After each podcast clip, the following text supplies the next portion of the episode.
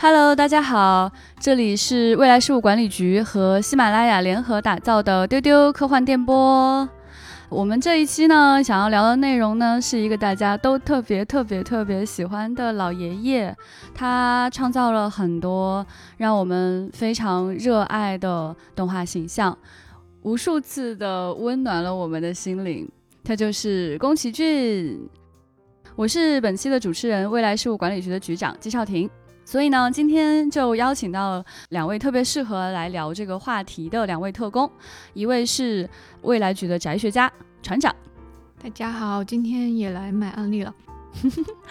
好，另外一位呢，就是未来局的日语担当小静。大家好，我是小静，丢丢丢。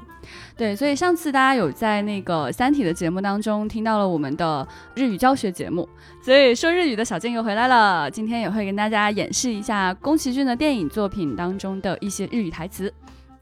那就是想要去聊宫崎骏呢，其实对我们来说压力都挺大的，就重新又去做了很多的功课，再回过头来来跟大家分享。因为想分享的这个是一种热爱，所以呢，今天呢，我们就会从热爱的角度去出发，而不是从理论的角度去出发，来跟大家讲一讲宫崎骏到底有哪些特点，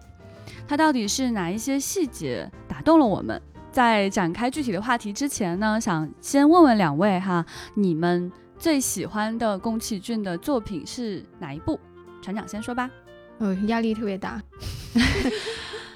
安利宫崎骏，天哪！不过还好，就是今天以安利为主嘛，嗯，就是还是跟大家讲一下我自己的主观的感受，确实是不讲过多的理论。我应该是比较喜欢红猪的，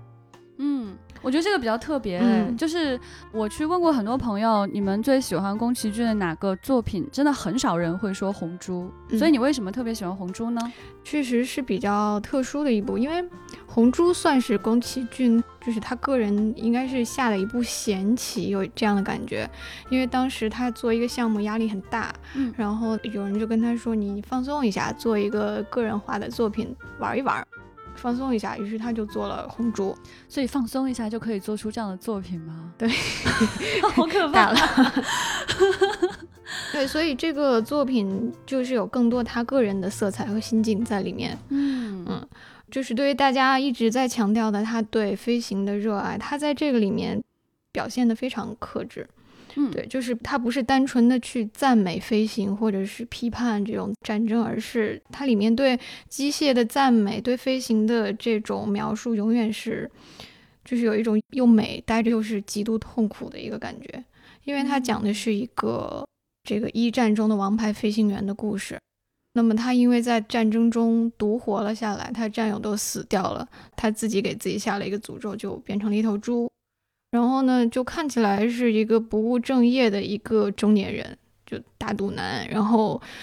因为在战争里面有了创伤，然后就去做了一个赏金猎人。对，然后生活的相对比较悠闲和潇洒，但是也很落魄，就是每天就是接一单一单的活儿，然后用自己的飞行技巧去赚一些外快，这个样子。我觉得这个应该听听宫崎骏他自己的说法。他说他在这部片子里面应该冷静的去重新认识飞行器的历史。对于从羸弱的少年时代就迷上飞机的我来说，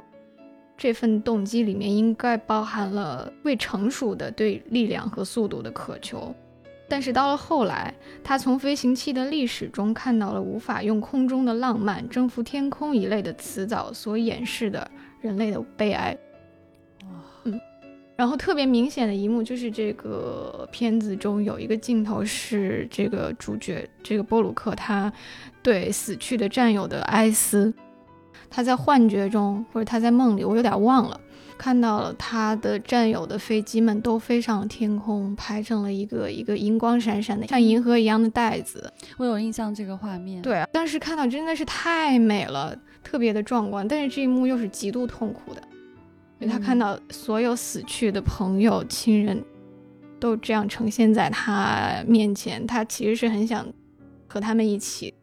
加入他们，但是实际上他又一个人活了下来，非常痛苦。然后还有一个就是我觉得这里面也有很多对女性的赞美和浪漫在里面。对的，对这部片子相对其他作品来说，就是刻板的评价和印象会比他其他作品要多，因为大家都会觉得这可能是一个男人的浪漫啊，这个对吧？赏金猎人，然后又是两个男人去抢夺这个一个心爱的女孩，就是有点英雄救美的故事。但是实际上，我觉得是完全是反过来。它里面有很多对女性的赞美，就比如说吉娜，嗯，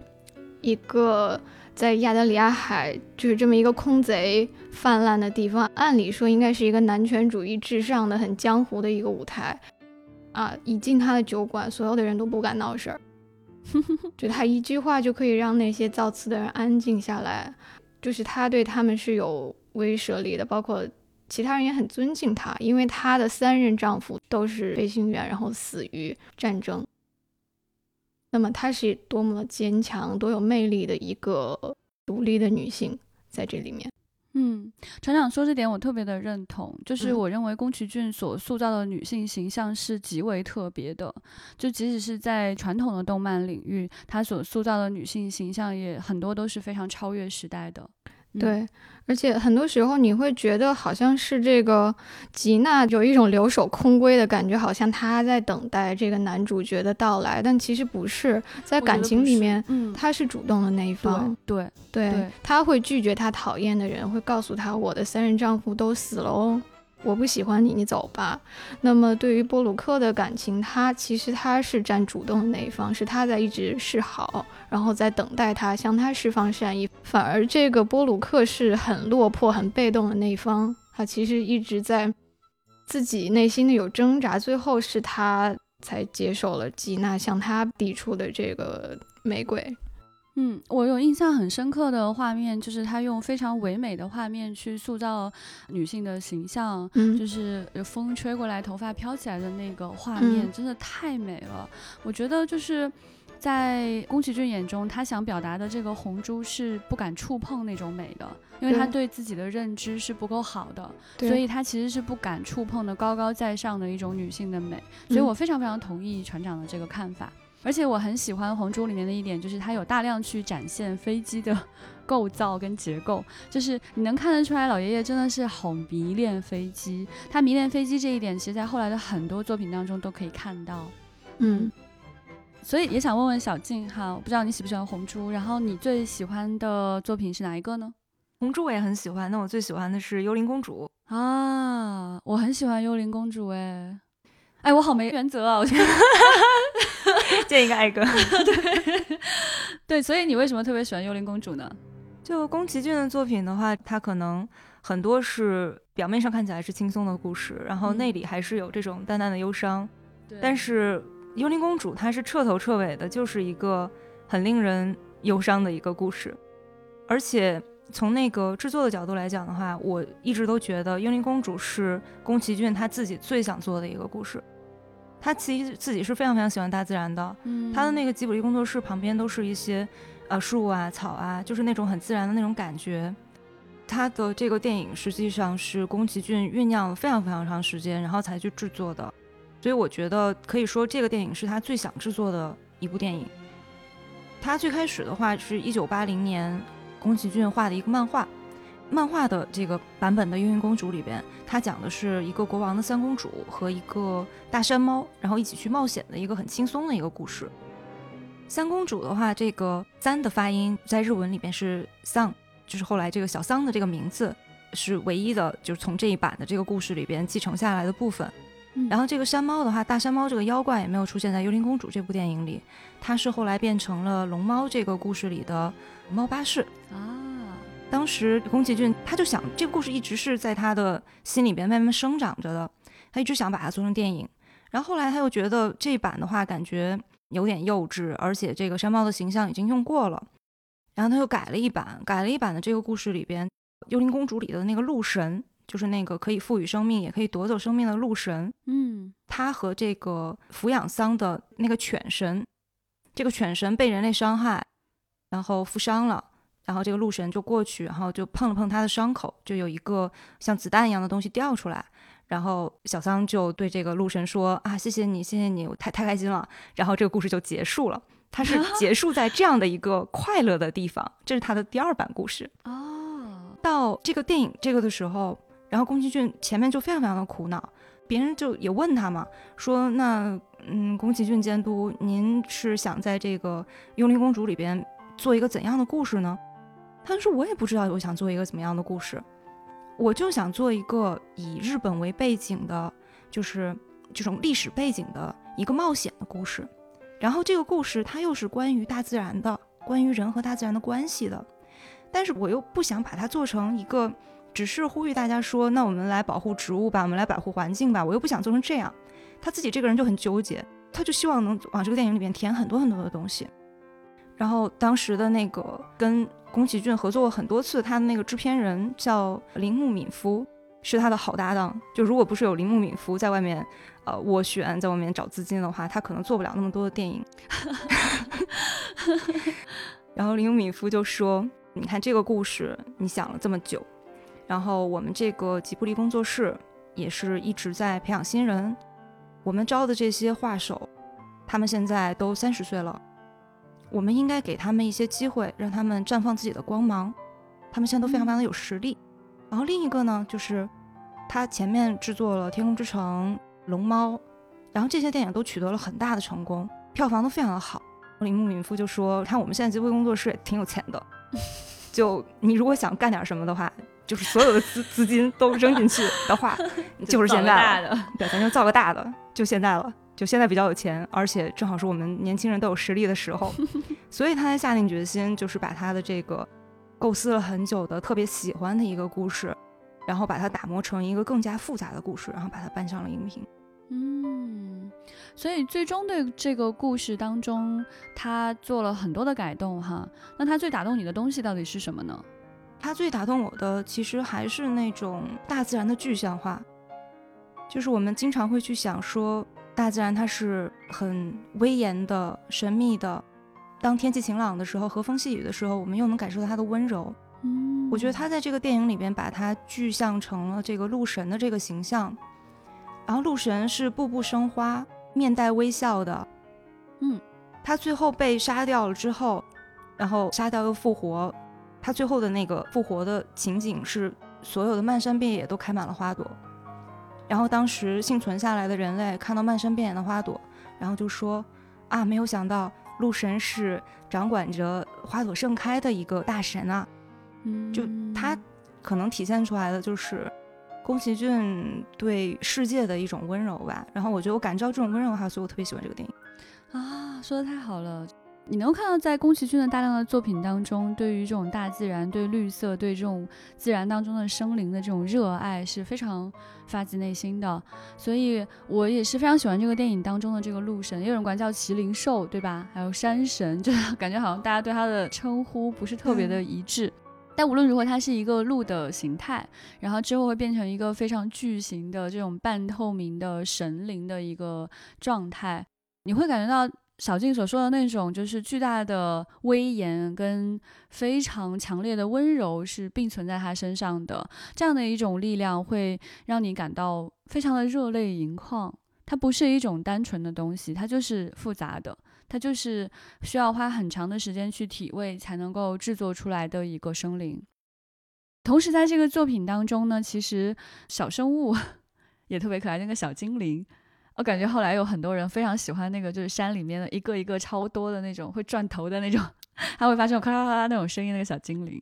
对，其实这个东西挺有意思的一个点，就是说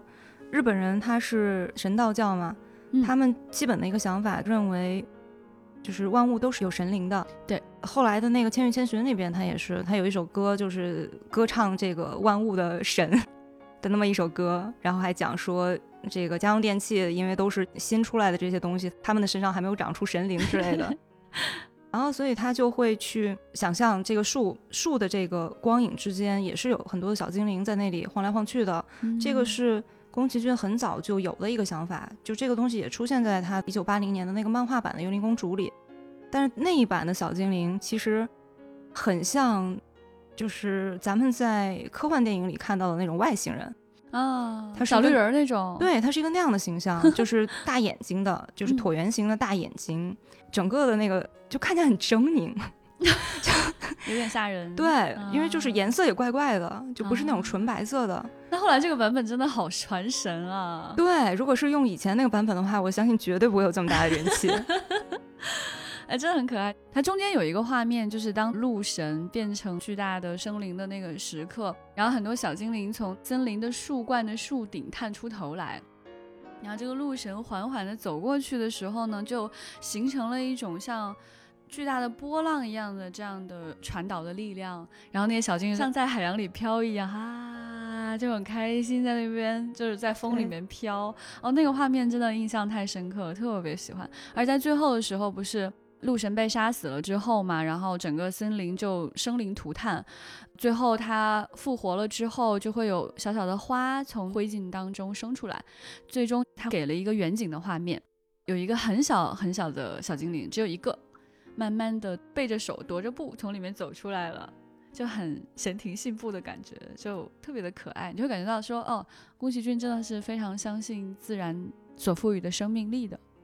对，刚才讲到说鹿神是整个大自然的象征的话，我觉得小精灵的话应该是一个更细化的，就是分布在我们周围的这种自然的这种力量。嗯，所以这个大的这个鹿神，它从森林里边走过的时候，它变成透明的状态走过的时候，那些小精灵就是在树冠上。我当时看的时候，我是理解是他们在欢呼。嗯，是的，就是他们作为一个一个小小的自然的精灵，然后在欢呼他们的巨大的一个神，欢迎他回来。然后当时这个鹿神的脑袋被打下来了以后，然后小精灵们也都一个一个从树上掉下来就死掉了。嗯，然后最后的那个镜头就是还有一只小精灵在那里稍微的晃了一下，你就会觉得好像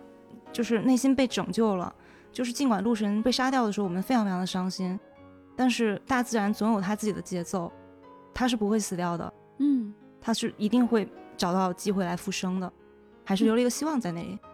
对。非常感谢小静的分享哈，所以想跟大家分享一下我自己最喜欢的宫崎骏的故事。那我确实是选了很久，真的很难选，非常非常难选。我认为我最喜欢的作品应该是《千与千寻》，它可能是宫崎骏作品当中非常著名的一个作品。我自己喜欢它的原因，可能跟小静刚刚有提到的一个事情很接近。我会蛮期待这个世界是万物有灵的，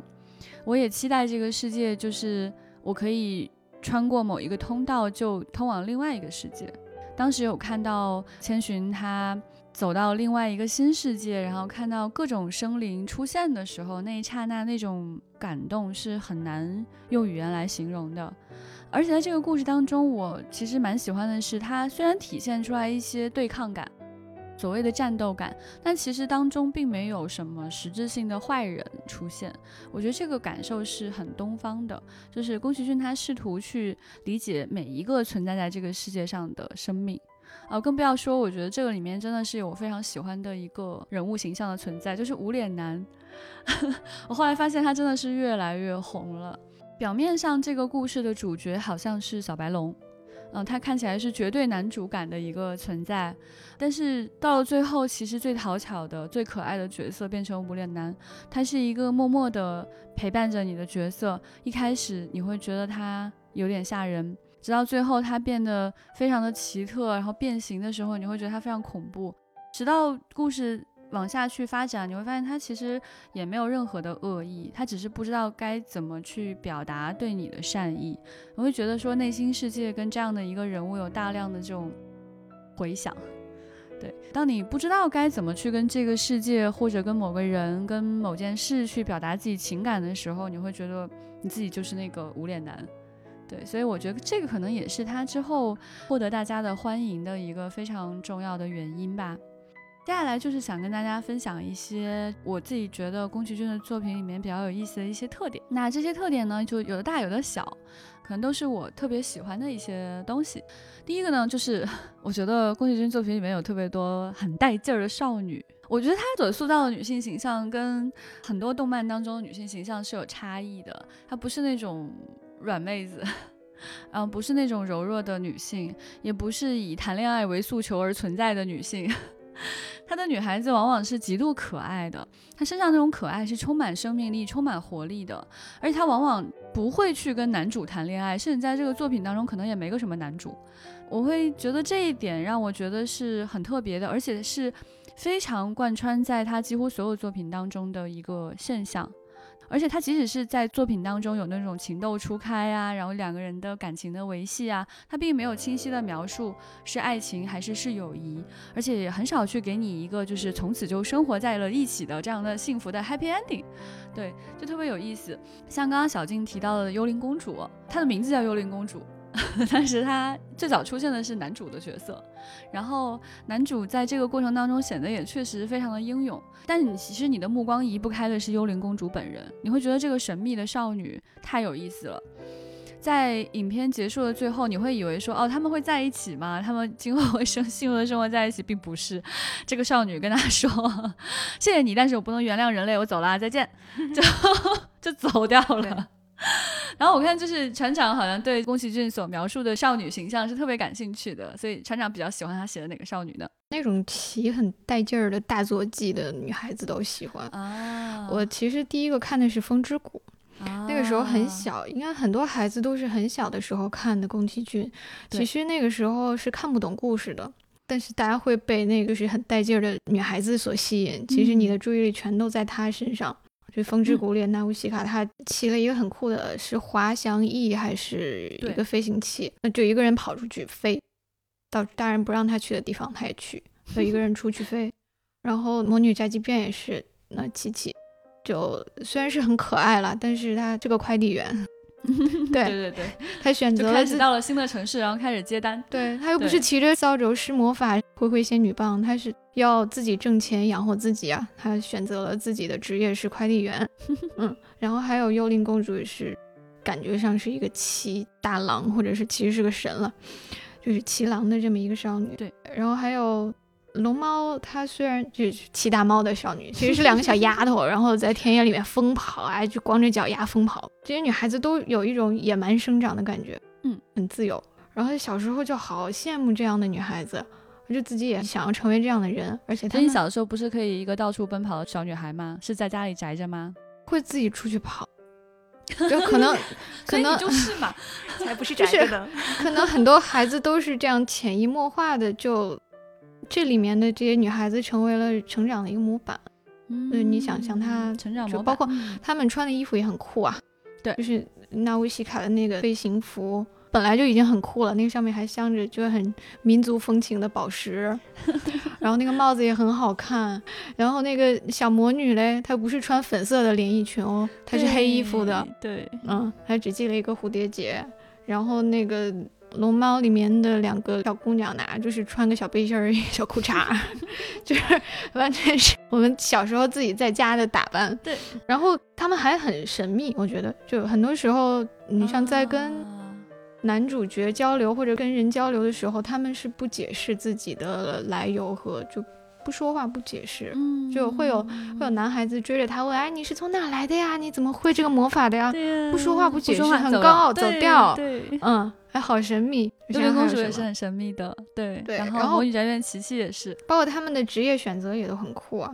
就是你看，他们有的是飞机设计师，嗯嗯，这个红猪里面的 Phil，嗯，他十七岁就能自己设计飞机哦，那个横架啊，那些蒙皮都是他搞的。幽灵公主，她相当于一个城市的守护者，嗯，然后她也是战士，她要为保护自己的族人或者保护自己的领地纳乌西卡，她要出去战斗的，她要作为领头的那个战士。对，然后呢，琪琪是快递员，看起来都不会是很刻板的女孩子会选择去做的事，但是他们做的很好，很擅长，而且确实是从他们心底里，她很热爱这份职业。嗯，我们家千寻也是啊，就是他到了那个世界之后，担任起了帮助父母的这样的 一个职责，而且去做了很多脏活累活，在浴室里面打工，然后做的很辛苦，真的太脏了那个工作，但是就觉得很欣赏他。我觉得船长刚刚讲那点我特别的喜欢，就是小女孩在看到这样的角色之后，她成为了自己的成长模板，你觉得自己是可以成为这样的人的，所以这个我也是特别喜欢，就是老爷爷的一点，就是他。给你看真正的带劲儿的小女孩是什么样的？他不会用一些刻板印象套给你说，一般动漫里的小女孩是这样软软的说话的，她们是怕脏怕累的，她们是等待被拯救的小公主。然后宫崎骏告诉你的是，公主是幽灵公主这样的公主，她是能带领着军团去拯救自然的，她是纳乌西卡这样的公主，她是能带领族人打赢胜仗的，是能够去跟。奇妙的王虫这样的生灵可以对话的这样的公主，就是她所体现的这种女孩子的可爱是特别的，她不是完全是靠她画工画的非常的萌来体现的，她非常擅长通过人物的性格和她做的事情产生这个人物的独特的魅力。女性角色是宫崎骏特别着重刻画的一个点，然后在这么多的宫崎骏的电影里边，我还是最喜欢的女性角色的话，还是这个《幽灵公主》里的这个桑。嗯，不太一样的一个点就是，可能别的宫崎骏的女性角色，这种少女什么的，她都是有一个非常温暖的一个家庭，或者是有一个师傅，总之是带领她，然后给她教导她，就是温暖她的一个这样的一个形象。嗯，但是桑的话，没有一个这样的一个人在的，她其实只有犬神。桑这个女孩，她是作为人类献祭给犬神，然后扔过去的一个一个小婴儿，被抛弃的孩子。对，然后犬神得到了这个婴儿之后，把他给抚养长大。所以当那个男主，然后他去跟犬神说他想带桑走的时候，这个犬神就说：“你能够救得了我的女儿吗？你能够救得了桑吗？他既变不成人类，但是也没有办法变成狼。就他其实是在这个人和兽，或者是人和自然的这个夹缝之中。”存在的这样的一个女孩，嗯，就是我看的时候，我会觉得她好美啊，孤独的行走在夹缝之中，然后孤独的在这个世界上生活的这样的一种状态，然后我就会觉得，就是怎么说呢？你没有办法变成她，但是你心里边知道世界上有这样美丽的存在，就只是知道这件事情，你好像都得到了某一种安慰，所以我就特别特别喜欢这个角色。哇，对我觉得真的是非常有力量哈，因为很多人都是需要说我去寻找同类，我生活在某种同类之中。但幽灵公主是一个非常独特的存在，她虽然跟犬神在一起，他们非常的亲密，但是森林里所有的生物都知道她是人类，可是人类的社会并不接受她。她实际上在她的成长过程当中，没有按照一个普通的人类那样去生长。从她内心世界来说，她并不是纯粹的人类。他真的是小静说的这种在边缘游走的这样的一个状态，但他很酷，对，非常酷。他不是可怜兮兮的，就是如果在夹缝当中，大家可能会觉得是一个可怜的孩子，他完全不是，他就是那种 走路带风的少女，可以在森林当中骑着巨狼奔跑的少女，然后所有的人还会恐惧她，会觉得她可能是某种神明的力量，对，然后她那个妆容也特别的酷。我觉得很多人还蛮喜欢 cos 她的，她那个妆容，因为脸上有两道那个红颜色，真的太好看了。而且她最经典的形象是她其实不是在吃什么东西，她是在帮那个狼疗伤，所以她满嘴鲜血回头的那个画面，男主当时看到他吓了一跳，一口血吐掉。对，然后那 个真的太酷了，好吗？你当时就觉得自己好想成为这样的人，好想成为这样的一个女孩子。我觉得在宫崎骏的作品当中，哈，他特别有意思的一点是。他除了在描述非常可爱的这种带劲儿的少女形象之外，他有很多老婆婆，感觉是这些女孩子长大以后就成为了这样的带劲儿的老婆婆。对对对对对，应该是吧？我觉得他很迷恋这种老婆婆的形象。就是我以前在看他的作品的时候，每次都会对这种老婆婆印象很深刻。当我重新全部去重温他的作品的时候，终于把这些形象 全部穿起来了。这些老婆婆好像哦，他们都。长得怪怪的，就是他们的脸部棱角已经不像亚洲人了。他的脸是非常有那个岁月的痕迹，然后有很深的皱纹，然后往往鼻子是特别突出的，就他的那个五官格外的立体。而且他有很多婆婆头特别大，呃，很多的婆婆是有魔法功能的啊，比如说像汤婆婆啊，然后像《纳乌西卡》里边的那个婆婆啊，等等等等。就是你们有印象深刻的、很喜欢的作品当中的婆婆吗？我也感觉她婆婆都长得一样，就 特别凶，就是但是凶，因为很有能力，所以就是不鸟她周围的人，就我说了算。对，因为我能做好。对对对。然后比较有印象的是《横珠》里面的那个空贼，嗯，一个空贼团是是一个老婆婆带领的嘛，就跟天空之城的对空贼团有点像。对对对，我也感觉他们是同一个人。然后那个空贼团的名字叫曼马尤特，他在意大利语里面是“妈妈，我怕”的意思。应该是同一个团。对。就是所有的小喽啰都被他们所谓的妈妈，就是被这个老太太训练的特别听话、乖巧，对，很乖巧。嗯，这老太太太可爱了哈，就是你会想象说她竟然可以去塑造那种就是飞贼大盗一样，还带着一个团出去抢东西的这种老太太。嗯，哦，真的是太有意思了，就是那老太太开着车特别来势汹汹，但是你会发现这些第一眼有点吓人的老婆婆啊，嗯，你跟她稍微接触一下，发现哎。好温柔，好特别，嗯，他会照顾你，他会有一种非常强大的温柔的力量，就像我们能够在山神身上感受到的一些东西是一样的。我也很好奇，在他的人生经历当中，是不是有这样的奶奶或者姥姥？宫崎骏他整个对于女性的一个看法，可能都是，就是作为东亚男性来讲很少见的，就是带着一个很强烈的一个善意，他是把它当成一个很美好的东西在看的。他哪怕是看着老婆婆，他可能也是依然是像小女孩，就她描绘的那种桑啊身上的这种坚强、这种勇敢，这个东西她认为是一个女性的特质，它是不会随着年龄的增长而会被磨灭的一个东西。嗯，我觉得小静那点说的很好啊，就是宫崎骏他在所有作品当中，他对女性的那种尊敬、欣赏的这样的眼光是不会骗人的，在他的所有的台词、所有的画面当中，你都能够看到他一颗真挚的心。呃，我觉得还有一个典型能够说明这一点，就小静的这个观点，就是哈尔的移动城堡。在哈尔的移动城堡里面，首先我肯定是被破铜烂铁糊住了双眼的那个人，我肯定喜欢那个城堡。对，那个城堡真的是太迷人了，就真的是破铜烂铁，嘎吱嘎吱的，都好喜欢。但是你你就发现说，他在这里面把一个少女变成老婆婆，然后他用同样可爱的方式去表达这个女性的可爱。所以你会发现，说宫崎骏他用这种穿透了年龄跟外表的眼光去看待并且尊重女性，喜欢这样的一个角色，就觉得哎，好特别哦。因为当时在看这个作品的时候，也有认真的去想，如果我突然变老了。如果我突然就不像那么年轻、那么有活力了，会是什么样子？它中间还有专门去描述这样的一个状态，就是这个女孩她 老了之后，她很缓慢、很艰难的上那个楼梯的那种感觉。你会发现啊，一点都不影响可爱嘛，一点都不影响带劲儿，一点都不会去影响她冒险的心态，去拯救别人、帮助别人的这样的一种状态，非常非常的特别的一个形象。然后我这里想安利一个。我问过很多喜欢宫崎骏电影的人，他们都没有太注意的一首歌，就是那个《悬崖上的金鱼姬》里边有一个叫《向日葵之家》，嗯，就是它有点像养老院的一个地方，叫向日葵之家。然后向日葵之家这边也是有很多老爷爷老婆婆。《悬崖上的金鱼姬》的这个专辑里边有一首歌叫《向日葵之家的圆舞曲》，作词是宫崎骏，作曲还是当然是久石让，然后唱的是久石让的女儿叫麻衣。这整首歌，你可以把它当成是在唱人鱼姬，就是人鱼公主，也可以把它当成是在唱老婆婆，就是已经年纪很大、即将过世的老婆婆。她这个歌词唱的是说，如果有一天我能够再次行走的话，我希望能够再做一次饭，再好好的打扫我的屋子。哎呦，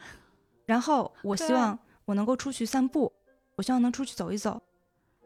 如果天气晴朗的话，那就太漂亮了。如果下雨的话，我就拿出我最喜欢的小雨衣穿在身上，然后出去走一走。啊，天哪！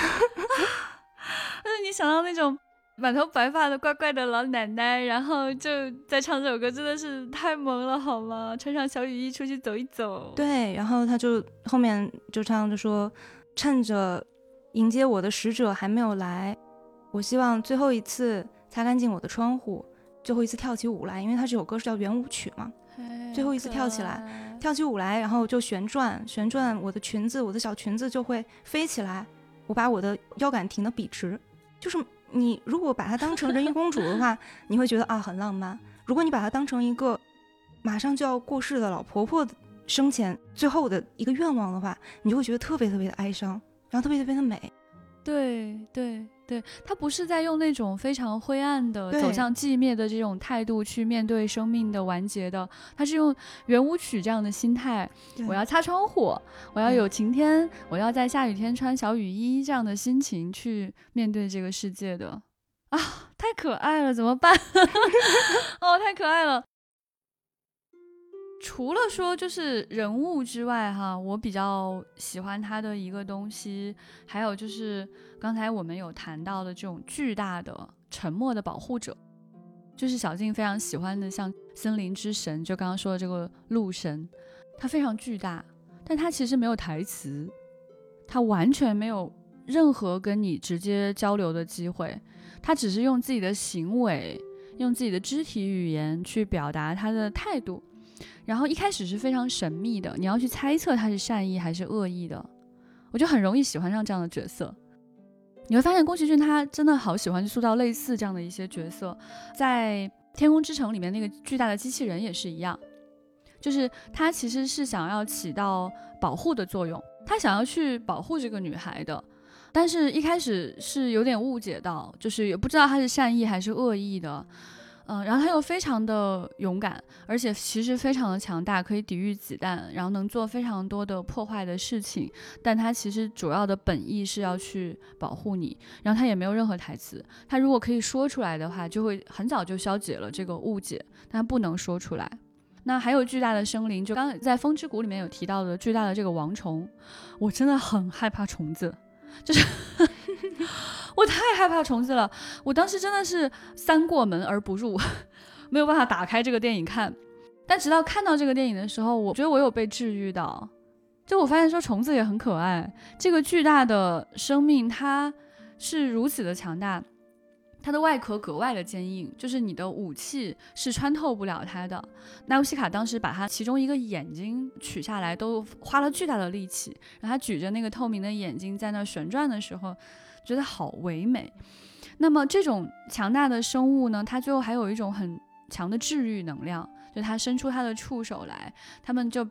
托举纳乌西卡到空中，那个画面就是他跟纳乌西卡童年时期的金色原野联系在了一起，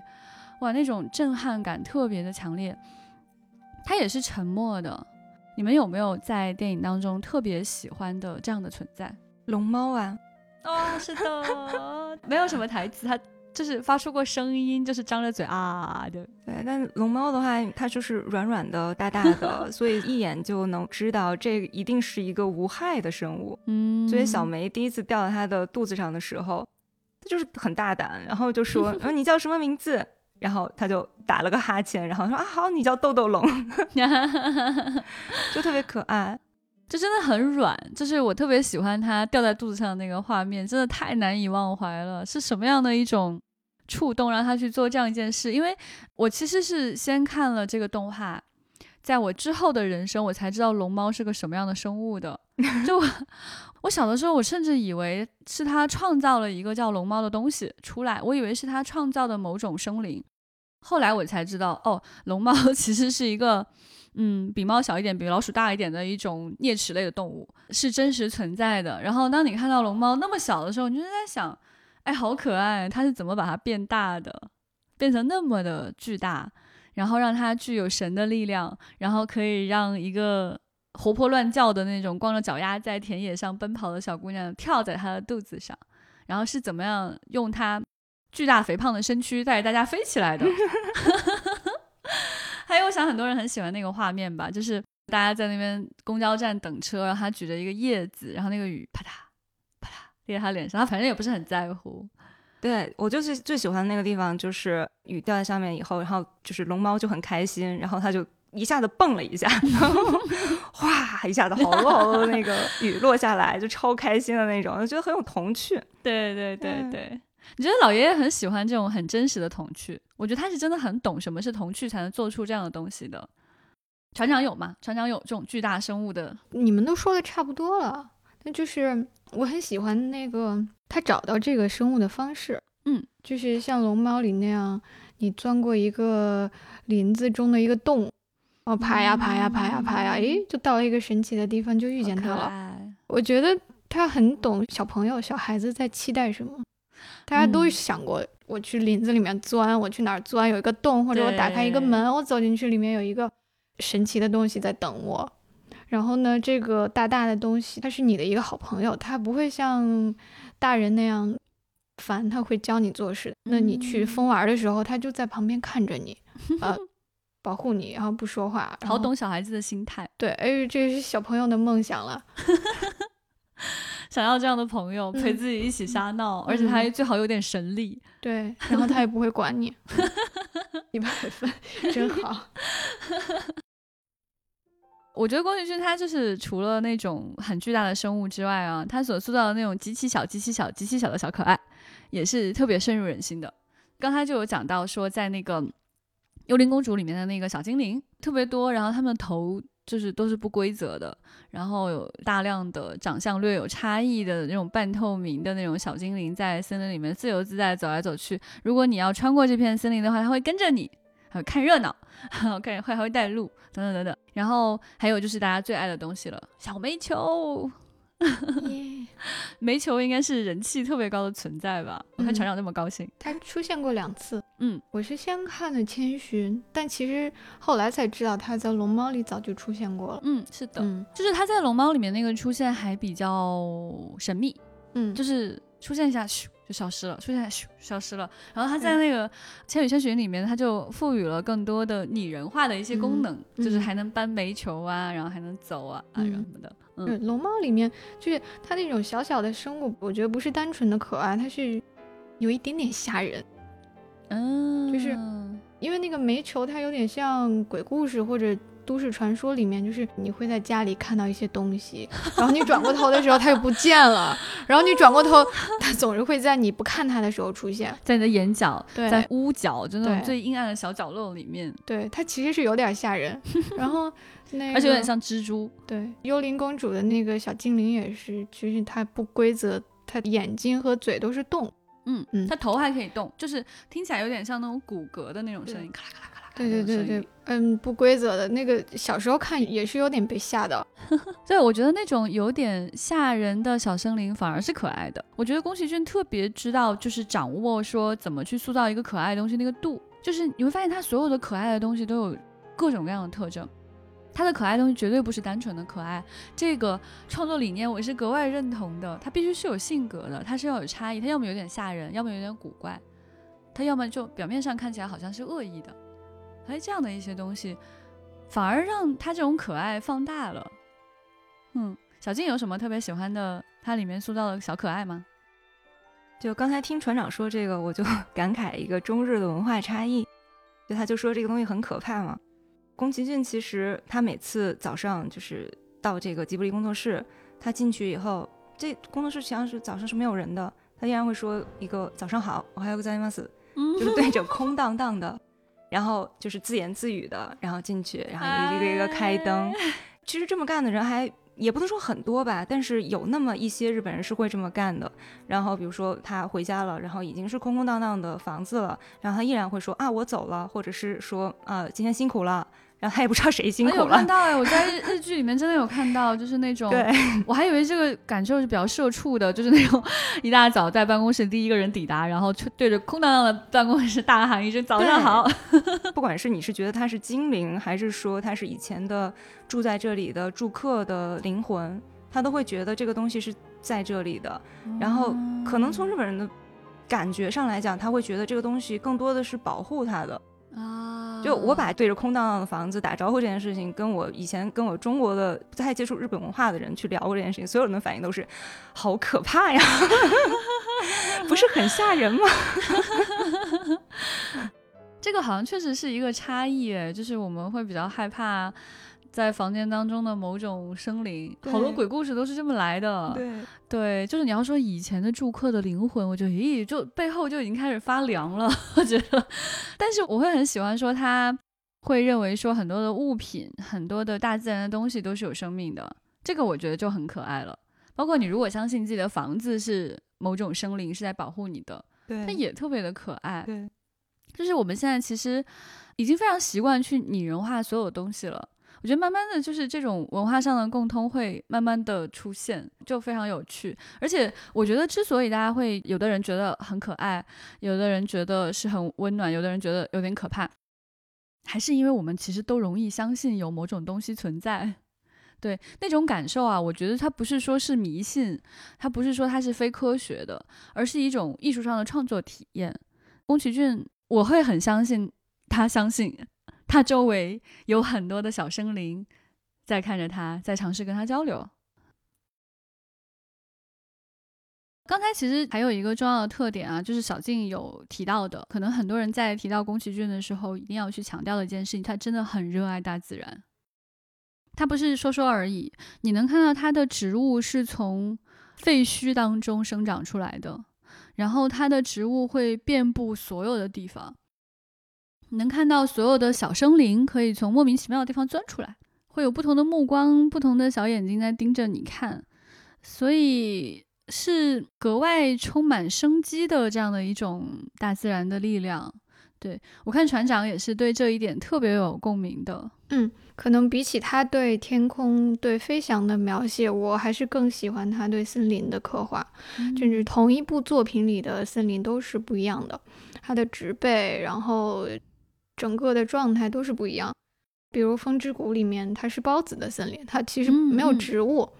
但是那个印象就好梦幻哟，很奇妙。对，有的时候你会觉得有点像海底，有的时候你会觉得像森林。其实还是有毒的，孢子从天上落下来，然后像雪一样，它那个色调就是蓝绿蓝绿的。那其实有点像东西发了霉它，但它本来就是真菌和大蘑菇组成的森林。然后《幽灵公主》里面那个森林，我觉得可能植被更加像杉树。很高很笔直，就是你望不到顶的那种，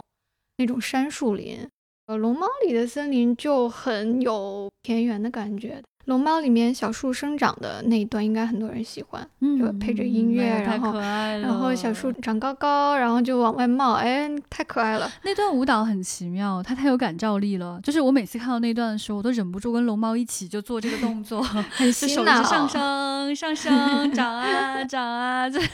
没办法控制自己。对，然后《魔女宅急便》里，它其实是有两片森林的。嗯嗯，第一次是他送货，然后就遇到狂风，然后又遇到乌鸦啄他，然后就就掉到一片挺黑暗的森林里面，然后还把个小猫咪给弄丢了。嗯，然后呢，第二片森林其实就是他遇见画家小姐姐的那一片，应该是两片不同的森林。如果你仔细去看，会发现它们的色调、气氛和植被都不太一样。嗯，就不是普通的大自然或者田野，是一个有魔力的地方。对，就是包括就是你刚刚讲到说乌鸦去啄它那一段，我也觉得特别充满生机，并不是说你在高空飞行或者你是人类你就如何高人一等，并没有，就是乌鸦其实是 这个地方的领主，然后他们有更大的主控权，你可不能惹到我，你做错事了我就要把你弄出去，就特别有脾气的一小片森林。还有船长刚刚讲到的一点，我觉得是。我特别特别喜欢宫崎骏的森林的一个重要原因，就是他对光的处理。呃，你能够看到说，就是包括在《幽灵公主》当中，哈，就是它那个光是如何从树叶之中落下来的，照在那种小精灵身上，照在地面上。在《千与千寻》里面其实也是有的，因为他在进入到这个世界之前，他家人开车是路过了一小片森林的，那个光是非常的特别的。它这种光才会让你感觉到说这是充满生机的，这是一个真实的世界。我之前有去他的那个博物馆里面，就有看到他有大量的森林的写生。小静应该会比较了解这一点吧？我觉得宫崎爷爷如果听到大家的这个评价的话，肯定会特别开心，因为他的长篇电影的一个点就是它全部都是手工绘制的，一页一页的，所以他为了处理出来这种光影的效果，实际上是要花大量的功夫。就是，尤其是那种就是光影交错的那种画面的话，可能几秒就需要花他们很长很长很长的时间。但是除了这个森林之外，就整个吉卜力工作室的这种心思，其实体现在各个地方。就是他们很希望能够让你感觉到这个东西它是来源于真实的生活，但是又加入了一点点的魔法的那种感觉。所以，对，所以宫崎骏很注重那种真实的感觉。在《龙猫》里边有一个镜头是姐姐去背那个妹妹，她背起妹妹的样子，就那个地方，她就苦恼了很久，她就希望能够刻画出来那种真实的背起来小孩的感觉，她就让他们那个工作室的一个人 背起另外一个比较瘦小的人，说：“你你背起他，让我看看。”然后背给他看，然后他啊看一看，哦，原来背起人是这种样子的，然后回去再去画。他们工作室的有一些年轻的。怎么说呢？算是画家吧，就特别佩服宫崎骏的一个点，就是他们画的那个画，就是动画的话是要一张一张去画的，就是看着底下的那一张，然后再从上面去画下一个动作，然后一点一点的把它连起来。然后他们画好的东西交给宫崎骏去检查，然后宫崎骏会在他们的这个画面上面添上几笔，就是那种特别微妙的感觉，就无法形容的微妙的感觉。然后他填完了以后，你看上去就是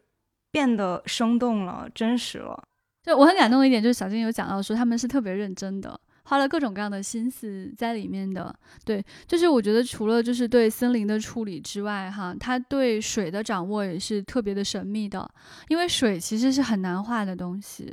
它的流动性很强，它的光影变化非常的快速。你是怎么样才能够塑造出来让人觉得在流动的活的水呢？你像它那个悬崖上的金鱼姬啊，然后像那个千与千寻啊，都有对水的特别唯美的刻画。大家会比较喜欢千寻里面那段水中的铁轨吧？嗯，后来我才知道，确实是有这样的铁路存在啊？真的吗？对，就是有些地方确实是下雨，然后水就会涨起来。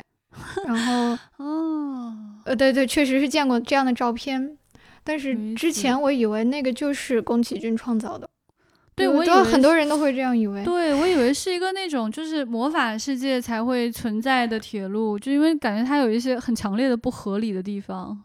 对，但是就好梦幻，就是快到月台的时候那一段描写特别爽，就是已经比较浅了，然后他又脱了鞋，光着脚丫子。就下去了，然后踩水，哎，看的好高兴啊！小朋友都喜欢那样踩水的，到大了也喜欢这样踩水吧。然后你踩着水 来到月台上，然后月台是很干燥的，月台上会有你的脚印儿，嗯嗯，然后穿好鞋，然后火车就就真的是劈开浪，呜过来了，然后那个浪花往两边翻滚，特别梦幻。我很喜欢的艺术家就是这种。能够从生活当中发现奇妙之处的人，如果说这个不是他的创造，就是生活中真的会看到的东西的话，那么我相信说，就是当时他看到这个画面的时候，他想象的世界已经不是现实中的世界了。他从生活当中、真实当中，真的提取出了那些最梦幻的东西，展示给你看。所以今天聊宫崎骏的内容就是这些。最后留给大家一个互动的问题，就是你最喜欢的宫崎骏动画当中的角色是哪一位呢？为什么？欢迎大家来跟我们互动，不管是在微博、微信还是在喜马拉雅都可以哦。然后再说，我们还会继续下一期，还会继续跟大家嗯，所以非常的意犹未尽，我们下一期还会再继续跟大家分享宫崎骏的动画的内容。今天就到这里啦，拜拜，拜拜，拜拜。